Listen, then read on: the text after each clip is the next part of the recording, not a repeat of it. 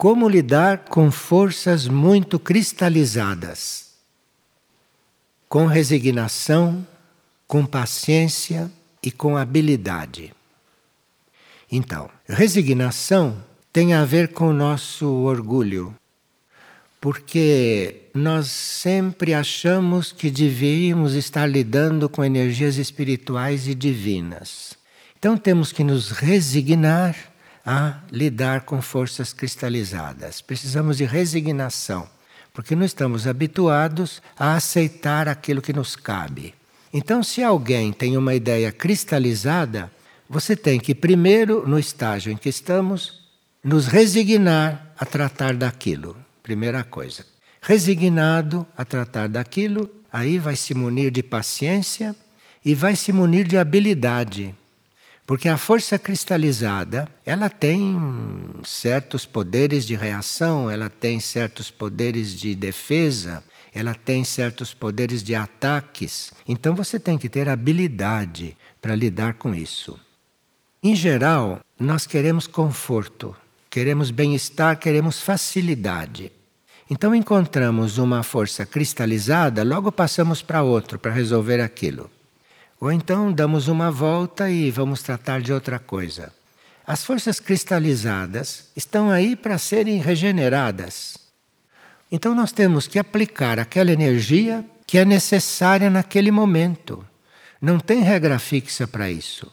Então você encontra uma situação cristalizada, uma situação ancorada numa pessoa, num grupo, numa situação, num lugar. Você encontra uma coisa cristalizada ali, você tem que aplicar aquela energia que você dispõe para mudar aquela situação.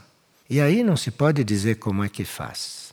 Mas, em geral, é preciso ter resignação, não achar que você deveria ter tarefas mais importantes, mas se resignar a fazer aquela tarefa. Você precisa ter paciência, porque não sabe quanto tempo aquela força vai resistir, quanto tempo vai passar até que aquilo ceda, para que você possa ali semear uma outra coisa, ou possa ali colocar uma outra proposta. Então tem que ter muita paciência e tem que ter habilidade. Tem que ter habilidade para a corda não arrebentar. Tem que ter habilidade para que a coisa continue até quando deva continuar. Agora, aqui também se pode acompanhar tudo isto de uma oração silenciosa. Aí as coisas ficam um pouquinho mais fluidas, com oração silenciosa. A oração é muito misteriosa, você não sabe o que uma oração pode realmente fazer. Então, em qualquer situação, você se põe a orar silenciosamente enquanto faz as outras coisas, que isto vai preparando uma certa situação mas precisa ter fé na oração. Eu gostaria de falar menos, diz uma pessoa, mas não sei por onde começar. Eu peço muita ajuda. Então, você preste atenção no que fala e procure falar só o necessário. Então, você tem que dizer bom dia. Bom dia, pronto o como vai, tudo bem, bater nas costas, tudo isto não tem nada a ver com bom dia. Tudo isso é supérfluo, compreende? Tudo isso é supérfluo. Então, se você, em vez de dizer bom dia, como vai, tudo bem, né? aquelas coisas todas que se diz, tudo supérfluo, que bastava bom dia, dito de verdade, e o outro recebe aquilo com muito mais coração aberto do que toda a bobagem que veio em seguida, então é assim que a gente vai falando menos. Mas aí precisa que preste atenção no que está falando. Preste atenção no que tem que dizer e dizer exclusivamente o necessário. À medida que nós vamos economizando essas palavras e vamos nos expressando cada vez com menos palavras, o que acontece é que as nossas palavras vão ter mais força. Quando você diz bom dia, aquilo tem uma força. Você diz bom dia, como vai, não sei o que, não sei o que, bate nas costas. A força diluiu por tudo aquilo. Então aquele bom dia não penetrou aonde tinha que penetrar. Esse é o resultado. Então, quando você começa a economizar Economizar não quer dizer deixar faltar, não quer dizer omitir, quer dizer sintetizar. Falar menos para falar melhor, falar menos para ter mais força, falar menos para penetrar mais. Porque aí que você fala tem maior impulso. O impulso não foi gasto em coisas que não eram necessárias. Uma pessoa vive em Erques e queria saber por que lá existem períodos de seca tão prolongados? Se tem alguma relação com o centro planetário. A vida de um centro planetário e o trabalho de um centro planetário está no nível do centro planetário. Não tem nada a ver com o que se passa na superfície. Quando o centro planetário quer se manifestar na superfície, então ele começa a preparar certas coisas para se manifestar na superfície. Mas mesmo assim, a vida no centro planetário é em outro plano, é em outra dimensão, é em outro mundo, é em outra vibração. E na superfície pode estar pegando fogo, como acontece lá na região de Erques. Lá é comum haver queimadas pode estar pegando fogo. Isto não altera a vida de Hermes, isto não altera a vida do centro planetário. Agora, nós que estamos na superfície, muitas vezes estamos usufruindo da presença de um centro planetário, como aqui a gente nota, não em certos momentos, que a gente está usufruindo da presença de Mirna Jade, porque percebe-se um certo resguardo percebe-se uma série de coisas que não são normais na superfície da Terra, do ponto de vista de vibração e do ponto de vista de clima psíquico, do ponto de vista de energia espiritual. Pode sim isto se imprimir. Mas pode também não se imprimir, porque a vida do centro planetário não é aqui na superfície. A vida é no nível intraterreno. E aqui na superfície vêm os reflexos que as circunstâncias permitem que possam vir. E o homem de superfície, a humanidade de superfície, está ligada a isto.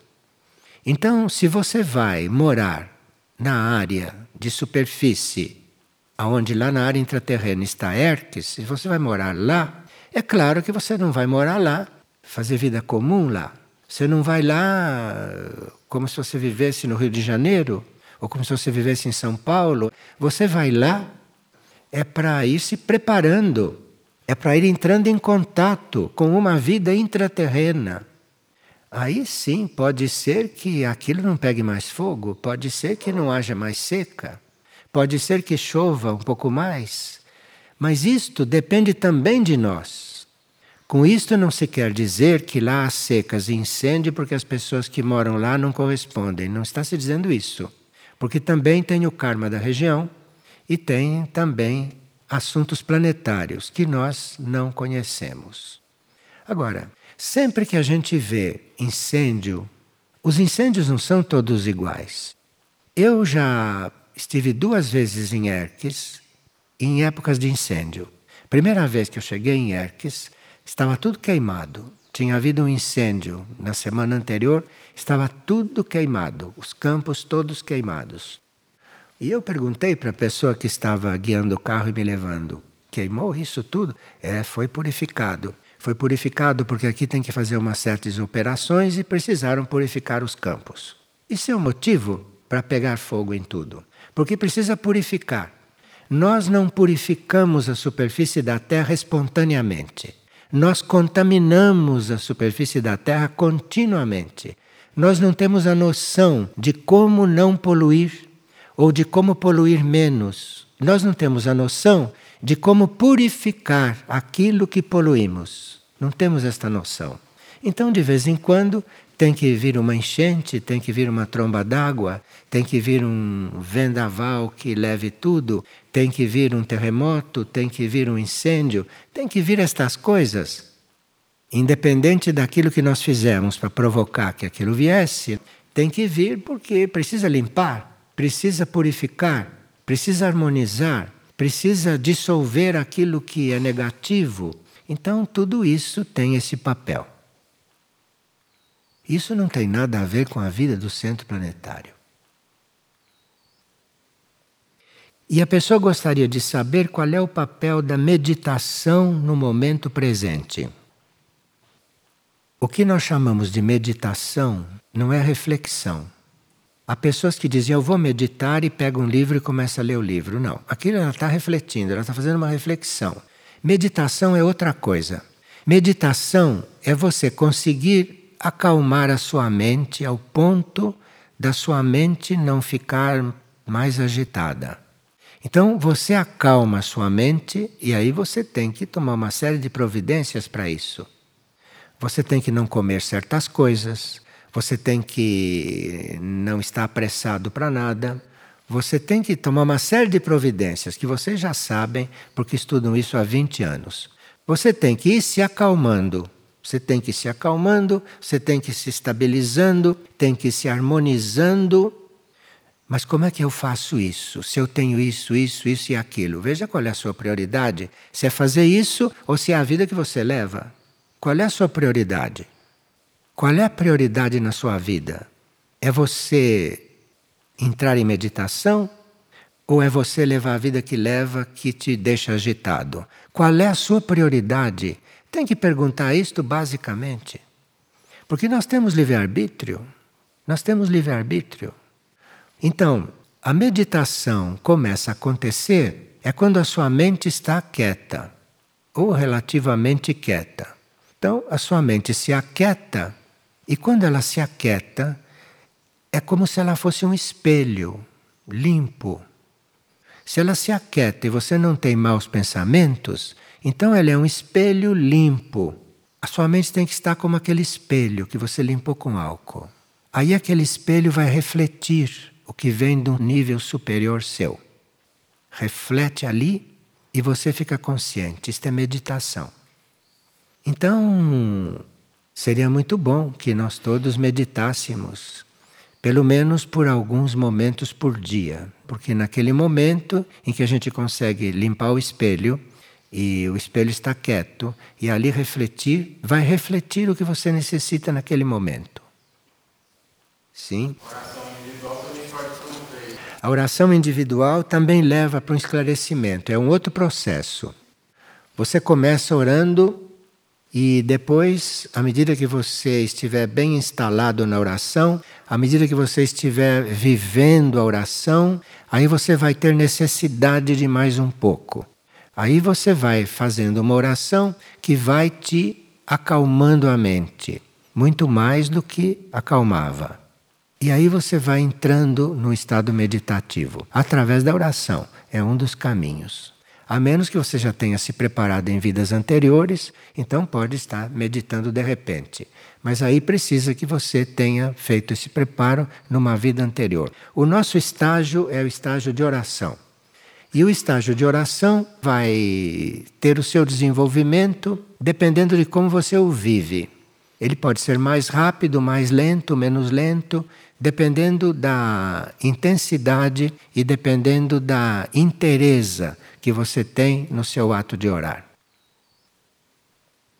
Duas pessoas estão em dúvida porque uma sonhou que estava grávida e a outra sonhou que lhe entregavam um bebê. E elas estão pensando que elas devem ter filhos. Os sonhos simbólicos não falam ao pé da letra. Então, se você, num sonho simbólico, está grávida, quer dizer que deve estar havendo um aspecto novo seu para nascer. Não precisa ser uma criança, não precisa ser um filho. Você está grávida de um aspecto novo que em você está sendo gerado. Então, esse aspecto está para nascer, um aspecto novo, um lado seu que você não conhece. Você já sabe que está grávida. Preste atenção. Porque de repente esse aspecto novo vem à luz. E é bom que você o reconheça como seu e que você o assuma, que você o use, que você passe a viver no ritmo em que ele te trouxe. E se alguém te entregou um bebê, de repente, alguma energia, alguma força ou algum, algum amigo que você tenha na hierarquia, não? Uh, te entregou um, a energia para você desenvolver um novo aspecto, para você recomeçar alguma coisa, para você se transformar numa criança. É muito importante a gente se transformar numa criança. Se nos entregam um bebê, estão nos entregando também uma possibilidade de nós retrocedermos a antes de amadurecermos em certas coisas negativas. Então, te entrego um bebê num sonho, assim, olha aqui, toma uma oportunidade de você voltar a ser criança. De você voltar àquele ponto antes de você ter feito certas coisas que os adultos fazem. Compreende? Nós temos que estar diante dos sonhos abertos e não vendo sonhos ao pé da letra. O que realmente quer dizer a expressão resgatar almas? Resgatar de onde? Salvar de quê? É uma boa pergunta, né? Resgatar almas.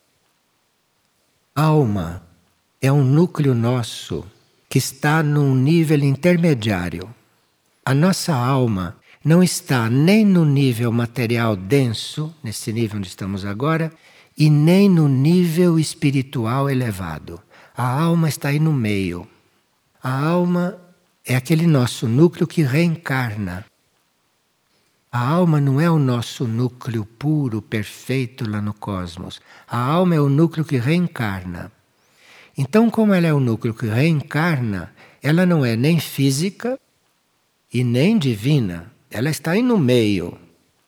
Então, a alma é resgatada quando sai dessa situação intermediária. Porque enquanto a alma é alma, enquanto a alma não é física nem espiritual, enquanto a alma é isso que ela é, uma coisa reencarnante, ela precisa ser resgatada dessa situação intermediária. Ela precisa ser erguida daí não baixar completamente para o nível material, mas ela precisa ser erguida para sair desse nível intermediário, desse nível de coisa reencarnante, que ora está encarnada, ora está desencarnada, ora está num corpo denso, ora está num corpo mental superior. Ela está nesse nível intermediário, a alma. E é a condição dela, é a situação dela, é o que ela representa, um nível intermediário. E a alma resgatada é aquela que é tirada deste nível duvidoso que pode dar coisas opostas para um nível que não é intermediário, para um nível que já está voltado para a vida imaterial. Enquanto a alma está encarnando, ela está no nível intermediário. Ela precisa ser resgatada para se voltar definitivamente para o nível imaterial, para ir fazer o seu processo superior. Isto é que é resgatar uma alma. Claro que resgatar uma alma tem muitos graus esse resgate. Você começa a resgatar uma alma ajudando uma pessoa a deixar de roubar, deixar de matar, deixar de caluniar, deixar de perder tempo, deixar de beber, deixar de fumar, deixar de se distrair. Tudo isso é resgatar uma alma em diferentes níveis nos graus mais simples. Agora, tem um momento em que o resgate da alma é realmente chamá-la para o nível imaterial, chamá-la para a antimatéria, chamá-la para as energias imateriais, para os raios imateriais. Isto é resgatar uma alma. Como diferenciar impulso interno da alma dos desejos do ego? Os impulsos internos da alma não diz respeito a nós mesmos.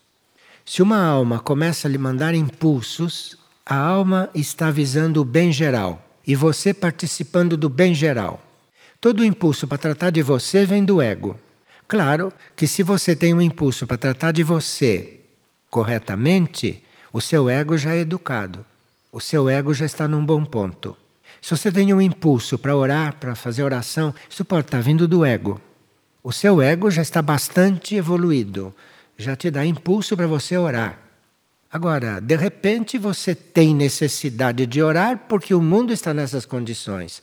Você tem necessidade de orar, se não orar você morre, porque você está vendo em que estado está a humanidade. Então você vai orar. Aí vem da alma isto. Agora, quando se trata de você, vem do ego. E às vezes a gente é impulsionado pelo ego, no bom sentido, e já começa a ser impulsionado pela alma. E aí, cuidado para não achar que vai abandonar o ego.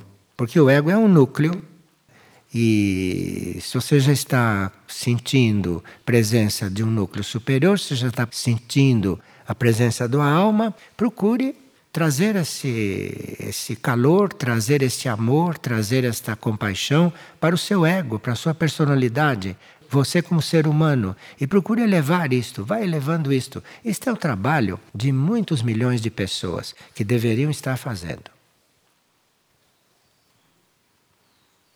Uma pessoa foi participar da oração perpétua e saiu de lá exausta, enfraquecida, e ficou se sentindo mal a noite toda. Você entra na oração no ponto em que você puder entrar.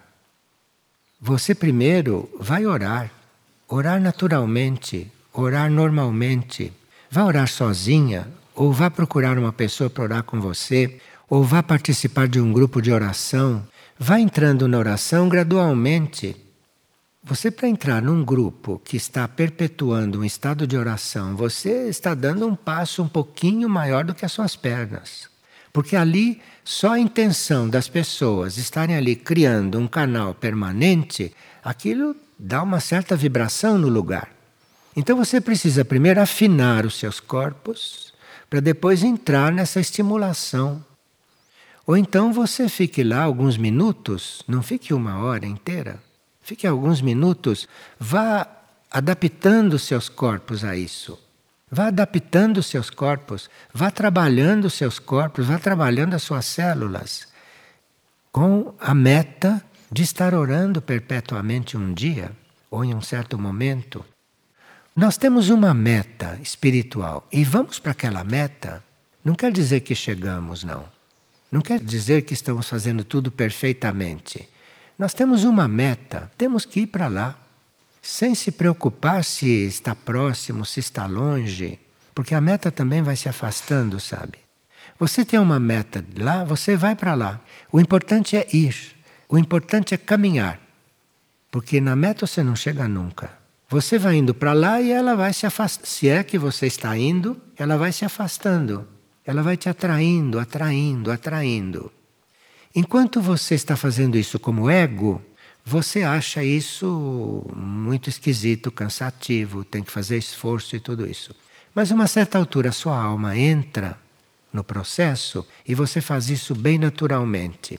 E a partir de um certo momento você não quer saber mais de nada, nem de meta, nem de estar indo, se não está indo. Você sente uma alegria de estar no caminho. Aí sim. Aí você não tem mais o trabalho com seu ego. Você sente uma alegria de estar no caminho. Não acha que está ruim, não acha que está caminhando devagar, não acha que não está vendo a meta, você não acha mais nada. Você está caminhando. Aí sim você encontrou a alegria do caminho. Mas precisa ter tenacidade, precisa ter paciência e precisa ter firmeza, precisa ter vontade e precisa estar decidido. A essa altura, seria muito bom a gente se perguntar: eu estou decidido a quê? O que, que eu quero? Eu estou querendo um, estar em paz com a minha consciência? Ah, então não precisa caminhar muito, não. Vai, começa a fazer caridade, comece a comer menos, que você fique em paz com a sua consciência logo. É só isso que você quer? O que, que você quer? Qual é a sua meta? Qual é seu propósito? E faça as coisas conforme o seu propósito. Agora, se o seu propósito é a meta, ah, você sabe que você pôs o pé num caminho que não vai acabar nunca. É isso que você quer? É. Assim que os fortes querem. Põe o pé num caminho que ele não sabe onde vai chegar, não sabe o que vai ser, não sabe nada. Esses são os fortes. Nem todos são nesse ponto. Tem aqueles que querem saber onde vão chegar, como chegar. Como é que faz exercício para chegar lá, isso tudo são estágios. O importante é a gente não ficar estático. O importante é a gente não ficar estagnado. O importante é estar caminhando. Em qualquer ponto que você estiver, se está caminhando, é disso que se trata. Vamos aqui ler uma frase de Gandhi. Ele disse o seguinte: Quem atingiu a substância da própria religião chegou também à substância das outras religiões. Então, se você tem uma religião e se você conseguiu a essência daquela religião, você chegou em todas as religiões. Isso é muito bom para quem está cuidando de ecumenismo. Porque essas religiões todas, isso é só para gente que não é ecumênica. Porque, digamos que você está numa religião você teve a graça de nascer numa religião. Então, se você aprofunda aquela religião e chega na essência daquela religião, você está em todas as religiões lá dentro. Porque todas são uma só. Só mudam a forma. Isso que Gandhi quis dizer. E depois ele diz: como uma árvore tem um único tronco e muitos ramos e folhas, Assim existe uma única verdadeira religião, que passando pelo homem se multiplica. E daqui resulta a necessidade da tolerância, que não quer dizer indiferença pela própria fé, mas um amor mais inteligente e puro por ela. Então, você tem uma árvore e aquela árvore está cheia de galhos, ramos, tudo são as religiões. Mas a árvore é uma, o tronco é um. E as raízes é aquilo que dá vida à árvore. Não é esta coisa exposta que se faz aqui fora, que são as religiões. Isto tudo são as folhas, são os ramos, os galhos da mesma árvore.